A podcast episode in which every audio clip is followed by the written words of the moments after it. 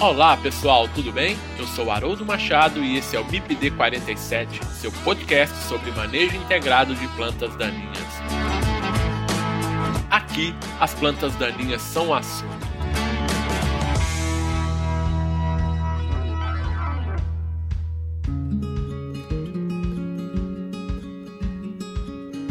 Pessoal, quem quiser interagir com o MIPD 47 pode fazer isso através do Instagram MIPD47, nos mandando directs.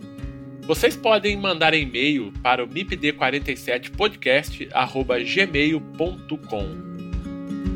Vocês podem ouvir o MIPD47 através do site mipd47.com.br. Acessem o site e confira nosso conteúdo mipd47.com.br. E estamos também nos principais agregadores de podcast. E no episódio de hoje eu converso com o professor Pedro Cristofoletti, professor e pesquisador sênior da Exalc USP, referência quando falamos em manejo de plantas daninhas. Nós vamos falar sobre impactos e desafios de novas tecnologias de culturas tolerantes a herbicidas no manejo de plantas daninhas. Dentre essas tecnologias, vamos abordar modificações que foram realizadas em plantas de espécies cultivadas, transformando essas plantas em tolerantes a determinados herbicidas não seletivos. Essas tecnologias, as que já estão disponíveis e as que estão por serem disponibilizadas, têm um papel importante no manejo de plantas daninhas e bem como no manejo da resistência de plantas daninhas a herbicidas. Bom dia, professor Pedro Cristofoletti, tudo bem? Tudo bem, Haroldo. Bom dia. É um prazer ter você aqui no MIPD 47. Muito obrigado por bater esse papo com a gente. Opa, é um prazer. Eu aceitei prontamente seu convite. Tenho assistido os seus podcasts aí, são fantásticos. Tenho recomendado aos meus alunos e ele serve também não apenas como um material didático para os alunos, para as pessoas que estão em processo de treinamento para trabalhar com agricultura, mas também é muito informativo para os agricultores e para todas as pessoas que estão envolvidas no processo de recomendação. Então eu aproveito essa oportunidade, Haroldo, para parabenizá-lo e toda a sua equipe aí nessa importante ferramenta dentro da internet para que as pessoas possam a qualquer momento entrar e prazerosamente assistir da forma tão informal, da forma tão esclarecedora que você faz esse podcast. Parabéns e é um prazer poder participar desse podcast. Ah, muito obrigado, Pedro. Vindo de você, realmente é um elogio que nos faz trabalhar mais empolgado nesse projeto. Pedro, você pode se apresentar para os nossos ouvintes, por favor? Eu sou docente da Exalc USP, né? A Exalc é a escola de agronomia que faz parte da Universidade de São Paulo. O nome é Escola Superior de Agricultura Luiz de Queiroz. Então, eu sou docente da Exalc desde 1988, ou seja, há mais de 30 anos, e no momento eu estou na categoria de professor sênior, ou seja, professor aposentado, mas que continua com as atividades dentro da Exalc, principalmente na área de pós-graduação, Haroldo. Então, a gente tem atuado ativamente em disciplinas da pós-graduação e na orientação de alunos. E também nós temos uma atividade é, fora da universidade, agora, como sou professor aposentado, eu atuo como diretor técnico de uma empresa de assessoria agronômica, chamada Agrocom Assessoria Agronômica Limitada. E lá na Agrocom a gente exerce a função também de extensionista, consultor pesquisador, né, e também de, de, docente, né, porque na verdade a nossa função também é como docente. E então atualmente eu tenho essas duas atividades e a gente aí está à disposição uh, de vocês e de toda a agricultura porque a agricultura realmente é a nossa vida, né? Nós trabalhamos desde quando a gente entrou lá no curso de agronomia e até hoje temos paixão por essa atividade de alimentar as pessoas, de produzir alimentos. Muito bem, Pedro. Uh, e a gente vai conversar aqui sobre organismos geneticamente modificados tolerantes a herbicidas, que é o foco da nossa conversa. Então, para a gente falar um pouco disso, a gente entra num assunto um pouco mais geral, que é a parte da biotecnologia. E quando a gente fala em biotecnologia, né, muitos acham que isso é uma, é uma coisa nova, né? Mas a gente já usufrui dessa tecnologia pelo menos há uns 6.500 anos. Então, desde que o homem descobriu que ele poderia usar micro-organismos para fermentação de pães, bebidas e outros alimentos, né? E na agricultura, quando se fala em manejo de plantas daninhas, quando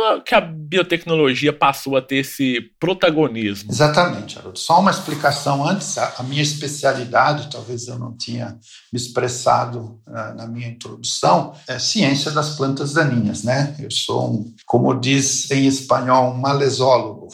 eu trabalho com plantas daninhas. E a biotecnologia, ela entrou dentro das plantas daninhas a partir do momento que nós tivemos as culturas transgênicas resistentes a herbicidas. Mas a biotecnologia, como você comentou, Haroldo, ela é uma ciência já bastante antiga, né? A biotecnologia significa qualquer tecnologia que utilize sistemas biológicos, organismos vivos ou seus derivados para fabricar ou modificar produtos ou processos de utilização específica. Então, a partir do momento que o pessoal da genética descobriu, né, casualmente, a genética recombinante, onde a gente pode inserir em diferentes organismos de diferentes espécies, é, artificialmente, genes que transformam as plantas ou os animais, a biotecnologia ganhou um grande impulso. E o grande impulso da biotecnologia, Haroldo e caros que estão ouvindo o podcast, foi com os herbicidas. Os herbicidas realmente foram os grandes impulsionadores da biotecnologia. A partir do momento que é, a ciência descobriu que inserir genes de um organismo que é tolerante ao herbicida numa cultura de importância comercial e tornar essa cultura resistente ao herbicida foi o grande impulsionador. Depois vieram os, a tolerância aos insetos, a inserção de genes, como chamado gene BT, que uh, tornou a planta produtora de certas substâncias que repelem ou matam os insetos que eventualmente são prejudiciais à cultura e tempo tentam ingeri-la. Então, a partir principalmente da resistência ao glifosato, é que houve essa grande, esse grande impulsionamento da biotecnologia dentro da agricultura. Perfeito, Pedro. Então, dentro do contexto geral da biotecnologia, nós temos ali o, os transgênicos, né? Que são os organismos geneticamente modificados, você já comentou. E o que que são, então, assim, mais especificamente voltado para a nossa área, que é a área de plantas daninhas, o que que são os transgênicos? Os transgênicos iniciaram-se com o desenvolvimento das plantas transgênicas resistentes ao glifosato. O glifosato hoje é o principal herbicida no mundo todo, mais de 40% de todos os pesticidas no Brasil são provenientes do glifosato. E a partir do momento onde a biotecnologia descobriu a possibilidade de pegar o gene de uma bactéria, que é denominada Agrobacterium tumefaciens, que, de uma certa forma, é resistente ao glifosato, eh, o glifosato atua especificamente numa enzima que, na maioria dos micro-organismos, como nas plantas, são sensíveis, foi possível transferir, através da transgenia, do DNA recombinante, que é a técnica de transferir gene de um organismo para um outro organismo de espécies diferentes e de naturezas diferentes, foi possível, então, obter uma soja resistente ao glifosato, uma soja que possui uma enzima insensível ao glifosato. O glifosato especificamente atua numa enzima chamada EPSPS, eu vou falar o nome aqui, mas é um nome difícil, Sim. né, Haroldo? Eu, eu levei alguns anos, Haroldo, para lembrar desse nome. Mas é. Da 5-enol, piruvil, chiquimato, fosfato, sintase, Pedro. É, exatamente, obrigado. Você evitou que eu precisasse usar minha memória lá no fundo do baú. Então, o que, que aconteceu? Essa bactéria, a Bacterium tumefaciens, ela, de alguma maneira, o pessoal percebeu que fornecendo o glifosato para essa bactéria, ela era resistente, ela não era afetada. Então, o que fizeram? Pegaram um pedaço do genoma dessa bactéria e através de tecnologias de transferência, onde se usa o gene da petúnia, o gene de outros micro-organismos, foi transferido, né? eu não vou entrar em detalhes nesse aspecto, mas de uma forma bem assim simplista, esse pedaço do gene que confere a produção de uma enzima insensível ao glifosato, ele foi transferido para dentro da célula da soja. E depois foi para o milho, foi também para o algodão e para outras plantas hoje que são resistentes ao glifosato.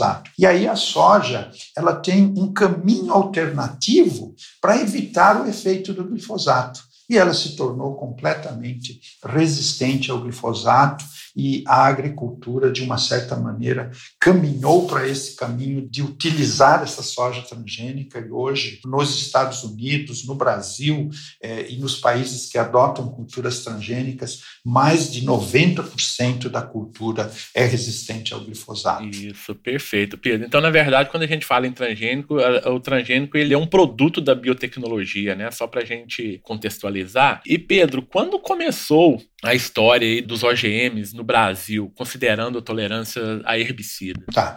Eu vou até um pouquinho mais além na história, para trás, Haroldo. Então, quando que ela começou nos Estados Unidos, que foi lá que as coisas aconteceram, né? Então, em 1996, 95, nesse ínterim aí desses dois anos, nos Estados Unidos, ela foi aprovada e o pessoal começou a utilizar. Aí essa tecnologia, né, que ela foi introduzida no mercado, ela foi desenvolvida pela empresa que hoje não existe mais, que se chamava Monsanto. Ela foi adquirida pela Bayer em 2017. Ela foi introduzida nos Estados Unidos e, e trouxe assim uma adoção espetacular, né? Porque trouxe uma série de vantagens que a gente pode discutir numa das próximas perguntas aí ao produtor, de tal maneira que foi espetacular.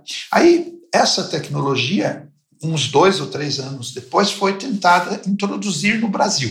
Mas no Brasil, sem a gente discutir a questão do mérito do, do debate que ocorreu na época, mas principalmente liderado pelo INDEC, que é a Associação dos Consumidores, e também pela OAB, o que, que aconteceu? Houve, então, uma ação dessas empresas onde é, eles alegavam que, na verdade, a gente não tinha um conhecimento ainda da tecnologia no país adequado para saber os seus impactos futuros na agricultura e na saúde humana. Então, no Brasil, nós ficamos com um debate durante 10 anos, até que em 2005 a 2006, essa tecnologia foi aprovada no Brasil.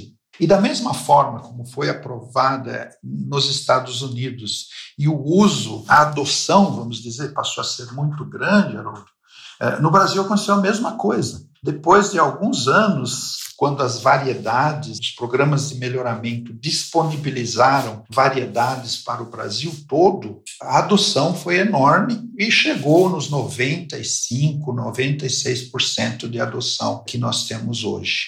Então, mais ou menos a história foi essa. Perfeito. E, então, nesse contexto, eu já te faço essa pergunta, que é uh, por que, que a adoção das culturas geneticamente modificadas e resistentes, tolerantes a herbicidas, né, foi, de certa forma, muito rápida no Brasil, Pedro? Sim. É, o professor gosta de contar um pouquinho de história, né, Ótimas histórias, Pedro.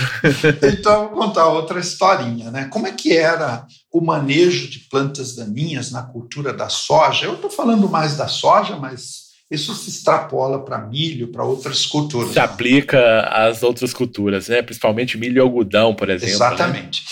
Então, o manejo de plantas daninhas na cultura da soja, antes, vamos chamar de era dos transgênicos, né? Não sei se isso é correto, mas antes da onda dos transgênicos, vamos dizer, ele era feito com herbicidas que tinham seletividade, mas que tinham uma ação limitada sobre as plantas daninhas. Então, nós tínhamos herbicidas indicados para folhas largas, né, que são as plantas daninhas dicotiledôneas, herbicidas indicados para folhas estreitas, herbicidas que dentro das folhas largas controlavam um grupo de ervas, outros que controlavam outro grupo de ervas.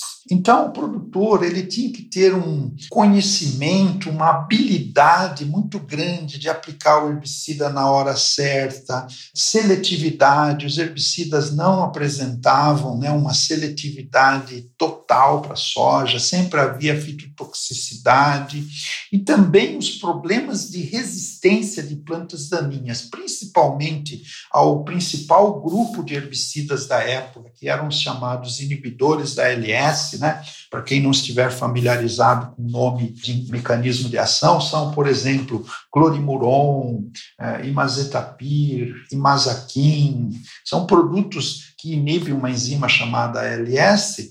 Começou a aparecer inúmeros casos de resistência a esses herbicidas, que são herbicidas que facilmente selecionam resistência por ter uma frequência inicial. Então, de repente, o produtor, naquela situação de problemas de resistência, seletividade, fitotoxicidade, aplicação no momento correto, necessidade enorme de residuais, surge uma tecnologia que resolve todos esses problemas. O glifosato é um herbicida de ação total, controla todas as espécies de plantas daninhas. Você não precisa ter preocupação muito com o estádio de desenvolvimento da planta daninha e o mais importante, 100% seletivo independentemente da dose dentro do range de doses recomendados. Então o produtor, ele se viu numa facilidade de uso, de manejo e principalmente com custo menor. E aí a adoção, Haroldo, foi espetacular. Eu, se eu fosse produtor na época, né, com certeza eu também adotaria. Certamente adotaria, né, Pedro? Certamente adotaria. E se a gente pegar hoje num contexto, né, Pedro, só te interrompendo um pouquinho, hoje o Brasil ele é o segundo maior usuário da tecnologia, né, vamos colocar assim, basicamente é, safra 19 e 20 aí, o Brasil tinha aproximadamente aí, 53 milhões de hectares plantados com esses materiais, né, tolerantes aí a herbicidas ou resistentes a pragas, né, então assim, isso chama muita atenção e da importância da tecnologia para nós brasileiros, para os produtores, né, se a gente pegar aí dentro do contexto contexto de área plantada, é, a soja representa quase 70%, né? de área plantada com esses materiais que você comentou, depois vem na sequência o milho, com aproximadamente aí 29, 28%, depois o algodão, né? Então são as três principais culturas aí é, em que se usa, se abre mão, né, lança mão do uso da, dessa tecnologia. E aí, Pedro, seguindo o seu raciocínio, eu já te faço uma outra pergunta que já é um pouco mais específica, né? O que é uma cultura RR, né? E qual foi o impacto dessa tecnologia na agricultura brasileira? Então, assim, pensando mais na área de manejo de plantas daninhas. Perfeito. Uma cultura chamada RR, né? RR vem da palavra de um nome comercial, né? De, de marca registrada, chamada Roundup Ready. Roundup é o nome comercial do glifosato da Monsanto na época, que era a empresa detentora da patente e a única produtora do herbicida. Hoje, só para você ter um, uma ideia, é, o produto, a partir de 2000, se transformou num produto genérico. Nos Estados Unidos, tem 750 marcas comerciais de glifosato. No Brasil, me parece, são mais de 75 marcas comerciais. Né? Acho que o último levantamento, Pedro, estava em torno de 103, me Nossa, parece. então mais ainda do que eu imaginava. Estou desatualizado. Mas, enfim, é impressionante né, o, o número de marcas comerciais desse produto e, e tudo mais. Então, a cultura RR, na verdade, ela foi denominada com esse nome porque ela era especificamente para o uso do Roundup. Existia um processo de patente, né? Como vocês sabem, a patente é quando uma empresa descobre uma nova tecnologia, ela tem direito de comercialização exclusiva, isso é lei das patentes, por 10 anos. Então, a Monsanto ela teve essa exclusividade de comercializar a cultura RR resistente ao glifosato durante 10 anos. A partir de 10 anos, essa patente caiu Então, no caso do Brasil, de 2005 a 2015, ela tinha direito de comercializar exclusivamente. Depois disso, as outras empresas puderam genericamente produzir. Né? Então, essa é a cultura RR. Agora, qual foi o grande impulso que a cultura RR trouxe ao Brasil? Talvez isso seja uma coisa nova que muita gente não relaciona. Mas com a entrada dessas empresas que só produziam produto químico na área da genética, né? É, porque para você transformar uma cultura geneticamente, você não apenas transforma ela geneticamente resistente ao herbicida, você também tem que se preocupar com os aspectos de produtividade. Né? Então, a genética foi impulsionada de maneira impressionante com a entrada dessas empresas que trabalham com culturas OGMs no aspecto produtividade. Só um contraponto aqui, não adianta a, a, variedade ou cultivar ser tolerante ao herbicida se ela não for produtiva, né? Então uma coisa é atrelada à outra. Né? Perfeitamente, né? Haroldo, e assim, não sendo comercial, né, mas apenas colocando aí para o produtor que entende a, a linguagem mais comercial dos nomes, se você pensar na soja intacta, né?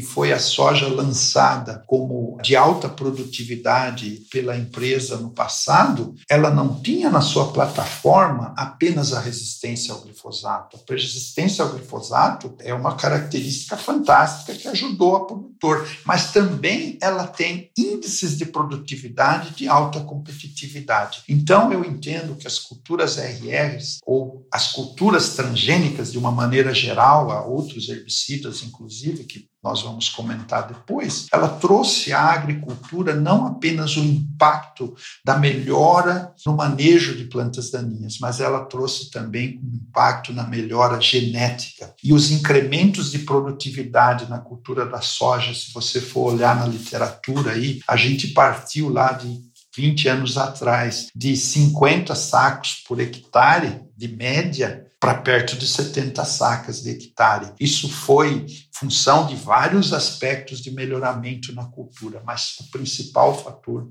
foi o melhoramento genético que veio junto com as culturas é, geneticamente modificadas. É, muita gente ah, acha, inclusive, que foi uma pena que as empresas públicas saíram do processo de melhoramento e as empresas dessas tecnologias é que dominaram o mercado. Isso, inclusive, encareceu o preço das sementes mas por outro lado, geneticamente o ganho foi muito grande. Perfeito, Pedro. Então esses materiais RRs eles foram os primeiros, né, a serem cultivados no Brasil e ainda hoje são essa tecnologia ela é de larga importância, né, para nossa agricultura, mas não tem só ela, né, Pedro? Então a gente tem algumas outras tecnologias. E pensando nessas outras tecnologias, vamos falar um pouquinho sobre uma outra, que é com relação à tecnologia de tolerância a herbicidas inibidores da LS, do grupo químico das imidazolinonas. Qual foi o impacto dessa tecnologia? E aí nós estamos falando mais específico da soja, né? É isso. Então, como eu comentei lá no início, Haroldo,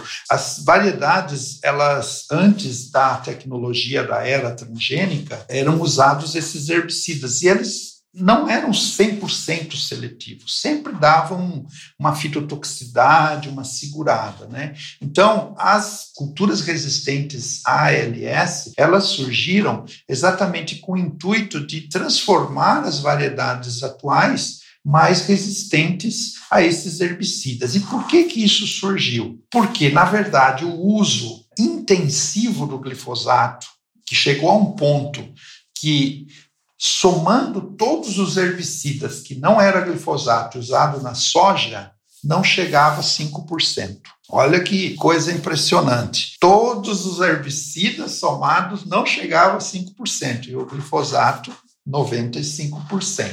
Então, uh, isso em biologia é a receita para geração de plantas resistentes né? Eu não sei se esse termo é o correto, mas o uso contínuo, né? Você provavelmente deve ter aí um outro podcast que fala sobre resistência. Né? Sim, sim, a gente tratou exatamente sobre resistência. Então, o que, que aconteceu? O glifosato começou a gerar plantas resistentes. Então, veja, ele surgiu como solução das plantas resistentes a outros herbicidas, Mas com o tempo e o uso que não foi feito de uma forma, eu não sei se eu estou sendo muito severo, mas não foi de uma forma é, muito inteligente, né?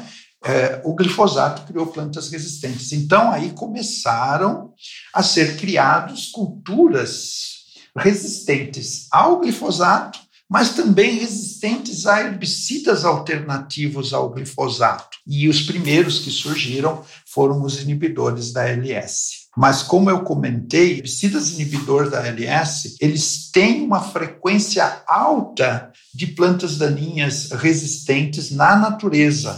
Então, são produtos assim que a gente tem que tomar muito cuidado, porque facilmente a gente desenvolve uma planta resistente ao glifosato e a ALS, que se chama resistência múltipla. Então, essa elevada frequência inicial de biótipos resistentes, né, associado ao uso repetido do herbicida várias vezes na área, aumenta essa pressão de seleção, né? Com certeza. E isso pode levar, então, a essa seleção mais acelerada de biótipos resistentes.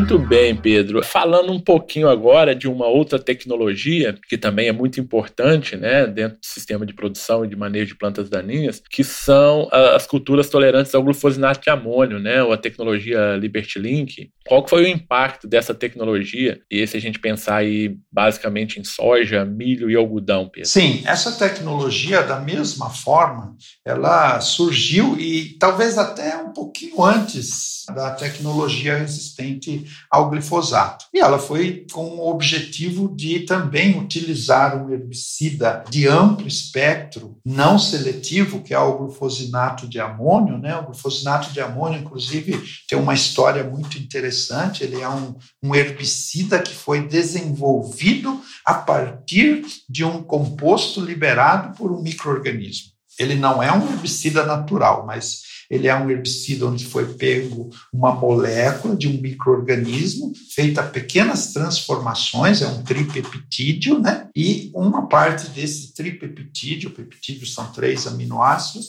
foi transformado no glufosinato. Então, essa tecnologia, na verdade, ela foi inicialmente desenvolvida pela Bayer, né, na Europa. Ela faz a soja totalmente resistente ao glufosinato. Agora, qual é a diferença do glufosinato para o glifosato. Embora as moléculas sejam muito parecidas, mas o mecanismo de ação é completamente diferente. O glufosinato é um produto de contato, ao contrário do glifosato, que é de translocação, e ele só controla as plantas daninhas que se propagam única e exclusivamente por sementes e também plantas daninhas em estágio bem inicial de crescimento. Então, ela é uma tecnologia que exige uma certa atenção em alguns aspectos que o glifosato não tem tanta necessidade. Então, ela surgiu como é, alternativa. Nos Estados Unidos, hoje, em torno de 20 a 25% da área com problemas de resistência ao glifosato é plantada com soja transgênica resistente ao glufosinato. E no Brasil? No Brasil, essa tecnologia também foi trazida para cá. Só que no Brasil, ela pegou mais na cultura do algodão. Por quê? Quando foi desenvolvido o algodão resistente ao glifosato e ao glufosinato, a variedade de ciclo precoce do glufosinato desenvolvida naquele momento trouxe mais benefício para o produtor. Então veja como é importante a genética, não é só a resistência associada à produtividade, né? A resistência é associada à produtividade da cultura. Exatamente. A variedade precoce de algodão permitiu ao produtor lá do norte do Mato Grosso, da Bahia, plantar o algodão safrinha, que é plantar a soja bem precocemente e em janeiro plantaram o algodão.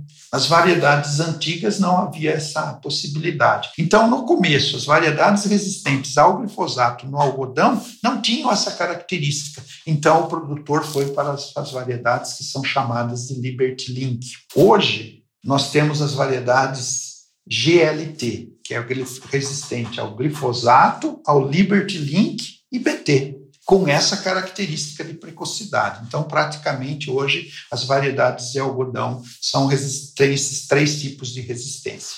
E na soja, Haroldo? Na soja, as coisas não foram da mesma forma. A Bayer ela decidiu é, fazer variedades Liberty Link no passado somente resistente ao amônio glufosinato, sem a resistência ao glifosato e sem a resistência aos insetos como o GNPT. Então a adoção pelo produtor não foi muito grande. Agora essa tecnologia ela está nas mãos da BASF, né? ela foi vendida para a BASF. Então não sei qual vai ser o procedimento da BASF, mas provavelmente nós vamos ter muita conversa para falar dos Liberty Links no futuro. Sim, sim. sim eh, provavelmente terão aí outros posicionamentos né, com relação à tecnologia. Pedro, vamos mudar de tecnologia. A bola da vez agora são as plataformas de tolerância a herbicidas auxínicos, né, ou mimetizadores de auxinas. E aí a gente está falando especificamente do 2,4-D e do dicamba. Como que essas tecnologias, Pedro, elas chegam aos produtores? Elas devem chegar porque é, ainda estão em processo né, de implementação. E, e como que você observa a, a, aceitação dessa tecnologia e o que, que essas tecnologias elas podem entregar aos produtores, Pedro? Tá, vou contar outra historinha, Nudo. Perfeito. São ótimas as histórias, Pedro. e fica à vontade também para você dividir esse tema aí, essa pergunta, em 2,4D e em dicamba, tá, Pedro? Perfeito, são duas tecnologias. Essa história, ela começou lá nos Estados Unidos também. Lá nos Estados Unidos, o grande desafio de planta daninha resistente se chama caruru. Lá tem duas espécies de caruru que até pouco tempo nós não tínhamos aqui no Brasil, que é o Amaranthus palmeri e o Amaranthus rudis. São duas espécies muito, muito semelhantes. Essas espécies viraram, se você me permite chamar eh, o mesmo termo da pandemia é, que nós estamos vivendo virou uma pandemia nos Estados Unidos. Em, em todo o lugar, em todos as, os cultivos, o, o caruru tornou uma, um problema de resistência ao glifosato, ALS, agora já tem a PPO, tem a S-metolaclor e vários outros herbicidas, que o agricultor ficou num beco sem saída. O glifosato não controlava absolutamente. Então, as empresas elas começaram a procurar alternativas. A primeira alternativa foi o uso dos herbicidas mais antigos residuais, né? o uso dos velhinhos. Pré-emergentes, né? Pré-emergentes, isso, aplicados no solo no momento do plantio da soja. Mas mesmo assim, o caruru ele tem uma germinação contínua, germina durante todo o ciclo, você não consegue ter uma boa eficácia do produto. Então aí que surgiram as culturas transgênicas resistentes ao dicamba, desenvolvidas agora pela Bayer, e as culturas resistentes ao 2,4-D desenvolvidas pela Corteva. Nos Estados Unidos, há quatro anos atrás, já foi aprovada a tecnologia resistente ao dicamba, que é chamada de Roundup Ready Extend, né, o nome comercial. E lá, hoje, o nível de adoção, por causa dessa planta daninha, o Amaranthus palmeri, é muito grande. Tem estados aí, como Arkansas, é, Illinois, que chega a mais de 50% da soja resistente, tanto a, a glifosato quanto a dicamba. E a, a tecnologia da Corteva, né, que é o Enlist, que é resistente ao 2,4-B,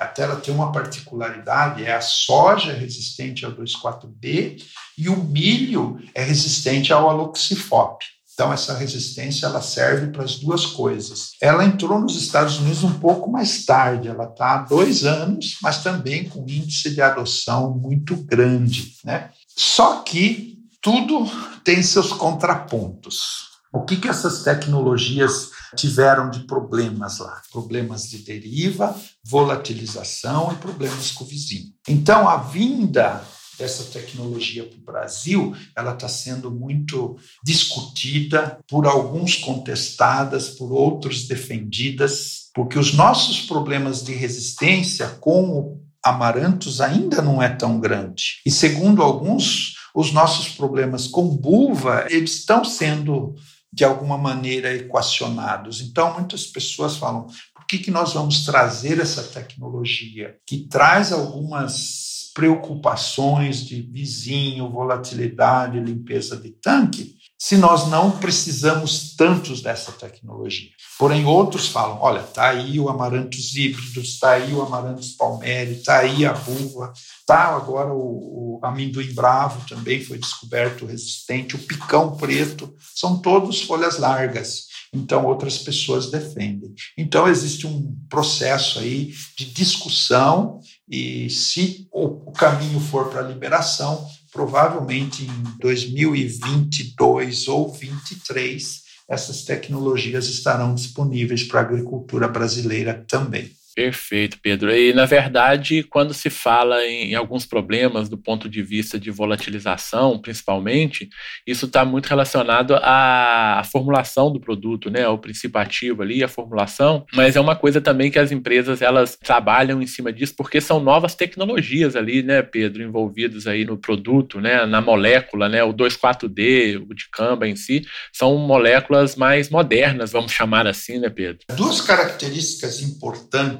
né, que esses herbicidas têm é que quando eles estão na sua forma ácida, eles são produtos na forma ácida, eles são muito voláteis. Né? O que é volátil? É o produto transformar-se na forma de gás, esse gás ir para uma cultura vizinha suscetível e afetar essas culturas vizinhas suscetíveis. E o outro ponto é que baixíssimas doses conseguem afetar culturas vizinhas. Então, o que, que nós temos que fazer para adotar essa tecnologia? Adotar procedimentos, formulações e aspectos de aplicação que reduzam essa volatilização e que reduzam também a possibilidade de deriva, né? Deriva é diferente da volatilização, porque deriva é o arraste das gotículas no momento da aplicação. E a volatilização é a transformação na forma de gás após a aplicação.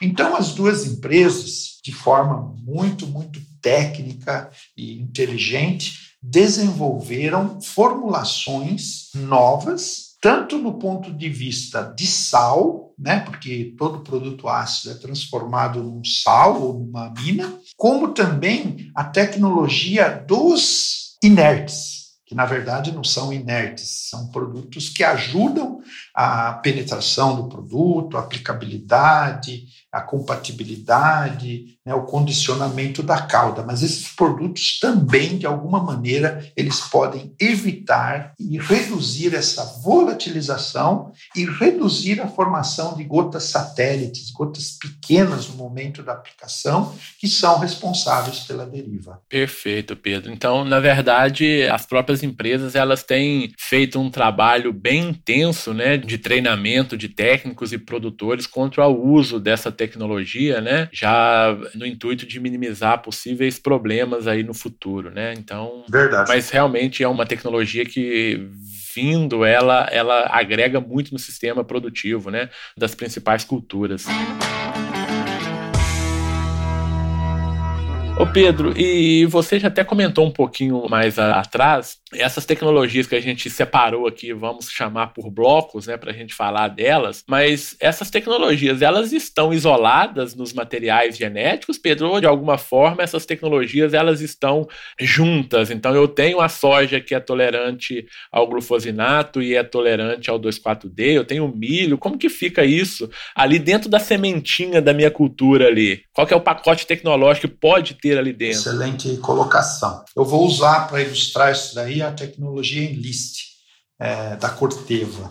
A soja, né, que está pronta para ser lançada, né, a partir do momento que ela for liberada, ela é resistente ao glifosato, ela é resistente ao 2,4-D, ela é resistente ao amônio glufosinato e ela tem genes estaqueados de resistência ao BT, e também ela confere resistência, no caso do milho, ao aloxifop e outros é, ariloxifenoxipropionatos que têm uma estrutura benzênica no seu, na sua molécula. Então você vê, eu posso ter uma cultura com cinco genes estaqueados de resistência dentro da mesma planta. Por quê? Porque, na verdade, nenhuma dessas tecnologias vem para substituir outra. Elas vêm para agregar. Por exemplo, se eu coloco a resistência ao 2,4-D, ela não vem para substituir a resistência ao glifosato. Ela vem para ajudar como uma ferramenta adicional. O glifosato controla as demais folhas largas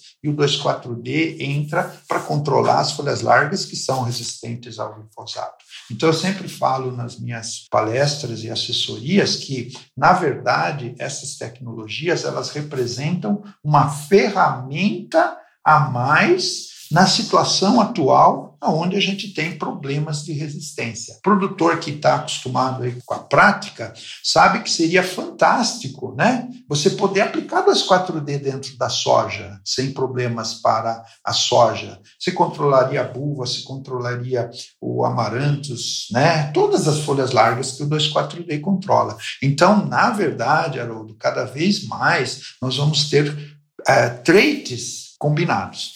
E não para por aí, não para por aí. Nós, nós já sabemos que, por exemplo, essa a, a própria Bayer, ela já tem pronta aí no processo de desenvolvimento resistência aos HPPDs. que são HPPDs? É resistência ao isoxaflutole, ao clomazone, né? Se pensou se poder usar o isoxaflutole em pré-emergência. Já tem, mas está bem no início ainda, resistência aos inibidores da PPO, que aqui no Brasil a gente chama de Protox, que é o caso da resistência ao RIT, ao Flumizin, ao Aurora, né? Falando de produtos comerciais aí, né? Seria esses vários produtos que inibem a síntese de clorofila através da inibição da enzima Protox. Provavelmente tudo isso vai ser estaqueado de tal maneira que o produtor ele começa a ter mais ferramentas para trabalhar depois que ele plantou a soja. Perfeito. Então, ali naquela semente, né, Pedro, tem muita tecnologia ali naquela pequena semente, né? Com certeza. E aí, Pedro, eu vou te provocar no sentido de, pensando em resistência, né, na verdade, pensando em resistência de plantas daninhas a herbicidas, né? E pensando nessas tecnologias que a gente está comentando aqui, está mais complexo fazer manejo de plantas daninhas? O profissional hoje, ele precisa estar mais qualificado frente a esses desafios que estão postos, Pedro? Ele precisa ser mais proativo?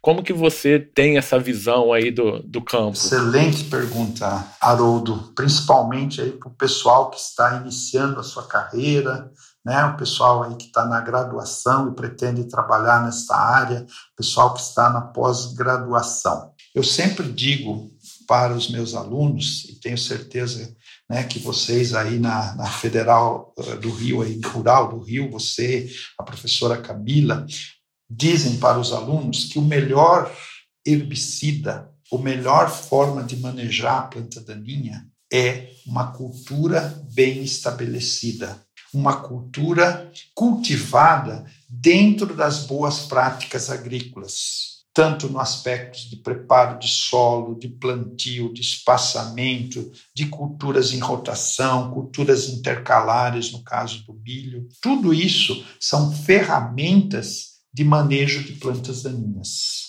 Então, o profissional que vai trabalhar com manejo de plantas daninhas não basta ser um profissional que entende tudo de herbicida, que entende tudo da empresa que ele trabalha, que sabe decor o nome da enzima EPSPS, etc, etc. Ele tem que ser um profissional, Haroldo, que entende de tudo, do plantio à colheita.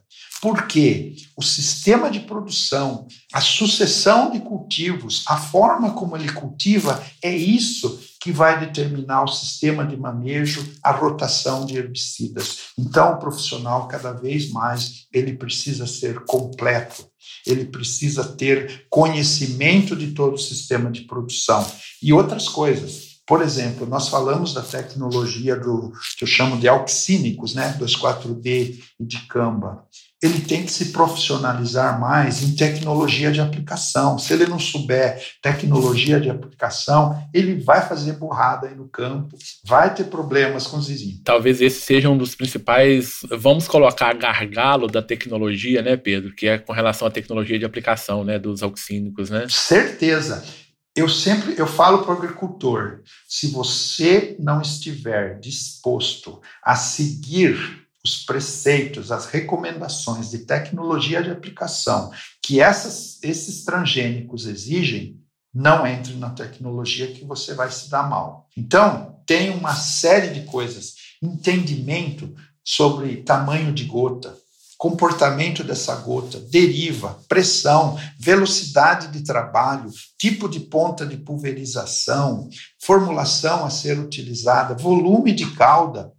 Tudo isso, de uma forma completa, interage e resulta nos problemas ou nas soluções para as derivas e volatilizações. Entender de lavagem de tanque, né? Esse é outro ponto. Então, vamos dizer, as coisas elas estão mais complexas, mas se você tiver um bom conhecimento agronômico e tecnológico, isso vai ser muito útil para você produzir cada vez mais e por menos. Perfeito, Pedro. Pedro, eu queria fazer uma pergunta para você agora, né? É impossível a gente falar de manejo de plantas daninhas sem falar especificamente do, do assunto resistência. E, e, diante disso, quando a gente observa ali, vamos pegar a tecnologia RR, que a gente eh, comentou sobre ela, quando a gente observa o incremento do uso da tecnologia RR, a gente também observa, com uma certa defasagem temporal, o um aumento no número de relatos de biótipos resistentes ao glifosato. A pergunta é, na verdade, a pergunta seria, né? Por que isso aconteceu? Mas acho que a pergunta não seria bem essa, porque a gente já sabe por que isso aconteceu. Mas, de forma geral, o produtor e muitos técnicos, de certa forma, você acha que eles simplificaram em demasia o manejo das plantas daninhas utilizando o glifosato e isso pode estar associado a esse aumento no caso de resistência a esse herbicida? Exatamente, Haroldo. Eu até vou invocar o Charles Darwin, que desenvolveu a teoria da evolução, a evolução ela ocorre em função da pressão de seleção de indivíduos que estão em baixa frequência na população. Então, quanto mais você usa uma mesma tecnologia de forma intensiva, maior é a probabilidade de você selecionar indivíduos resistentes. Quando nós falamos lá atrás, no começo da nossa conversa, sobre quanto glifosato se usa na nossa agricultura, isso com certeza foi o que resultou nesse cenário né, terrível de resistência que nós temos hoje, nesse desafio que a produtora estava enfrentando em controlar essas plantas resistentes, que está causando redução de produtividade e está incrementando o seu custo de produção. Então, ele tem que pensar hoje em mitigar essa resistência. O que, que é mitigar a resistência ou o processo de mitigação? É evitar, primeiro, a disseminação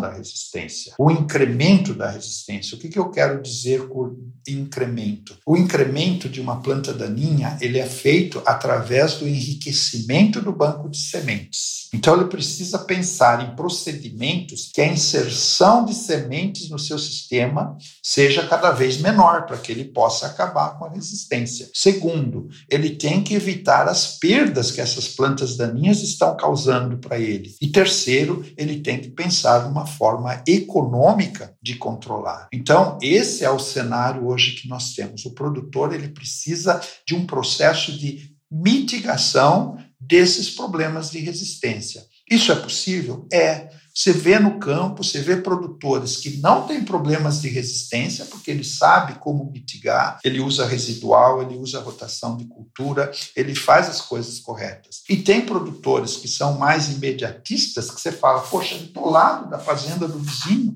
ele está perdido de resistência, porque ele não está procurando o processo de mitigação. Então, a resistência ela não é só regional. A resistência ela é propriedade por propriedade, dependendo da maneira como ele faz o seu manejo e seu sistema de produção. E às vezes, né, Pedro, a resistência é da planta daninha ao herbicida, mas às vezes a resistência ela é do produtor a usar tecnologias adequadas, né, de manejo integrado, né, que, que poderia e poderia não que auxilia, né, na mitigação desses problemas. Enfim, Pedro, a, a, prosa boa, né? A gente fala, né? A prosa boa, ela, ela passa muito rápido, né? Verdade. Nosso tempo aqui, ele já está se esgotando. Mas eu queria fazer uma última pergunta, se me permite, Pedro. É com relação a como você vê o futuro aí das tecnologias associadas à resistência de culturas a herbicidas. O que, que você projeta? Você já, de certa forma, comentou um pouco sobre isso, né? Olha, Haroldo, assim, futuro é uma coisa que é difícil de, de prever, né? Se ter uma bola de cristal. Mas eu entendo que o futuro das tecnologias resistentes ao herbicida ela está extremamente atrelada à genética e ao potencial produtivo das culturas. Então, as empresas que proporem novas tecnologias, novos materiais, eles têm que atrelar ao melhoramento, ao sistema de produção, à produtividade, à resistência, não só ao herbicida, resistência à praga. Se eu te der uma variedade, você fala, é resistente a tudo herbicida, tranquilo, tal, tal, mas ela é suscetível a nematóide. Não adianta, não tem como. Então, eu acho assim que o sistema ele, ele vai evoluir enxergando como um todo. A gente não pode isolar a resistência ao herbicida dos outros aspectos da produtividade.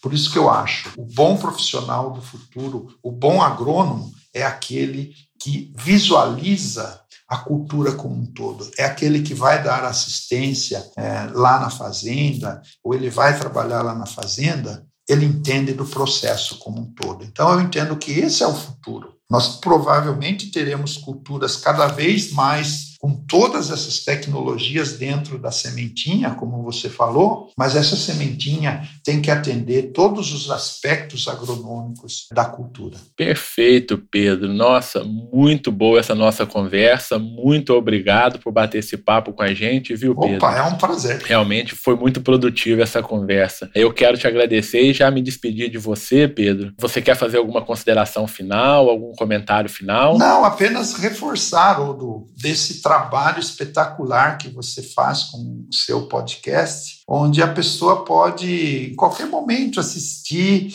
ouvir, reouvir o assunto que ela tem interesse, né? Novamente. Então, eu acho essa ferramenta que você está pondo aí à disposição de todas as pessoas envolvidas com a agricultura uma ferramenta fantástica. É, eu sou um fã do seu podcast. Estou falando para todo mundo. Muito obrigado. Para todo Pedro. mundo utilizar. Então, eu só queria parabenizar e agradecer a oportunidade. Essas palavras nos dão força aí para a gente continuar nessa luta aí, nesse projeto. Muito obrigado, Pedro. Eu me despeço de você e espero encontrá-lo em novas oportunidades aqui no MIPD 47. Pedro. Grande abraço. E a vocês, meus ouvintes, um abraço e até o próximo episódio do MIPD 47. Lembrando que quem quiser interagir com o MIPD 47 pode mandar e-mail para o mipd47podcast@gmail.com. E também pode interagir através do Instagram MIPD47. Acessem o site e confira todos os nossos episódios mipd47.com.br. Este podcast foi editado por Felipe Mux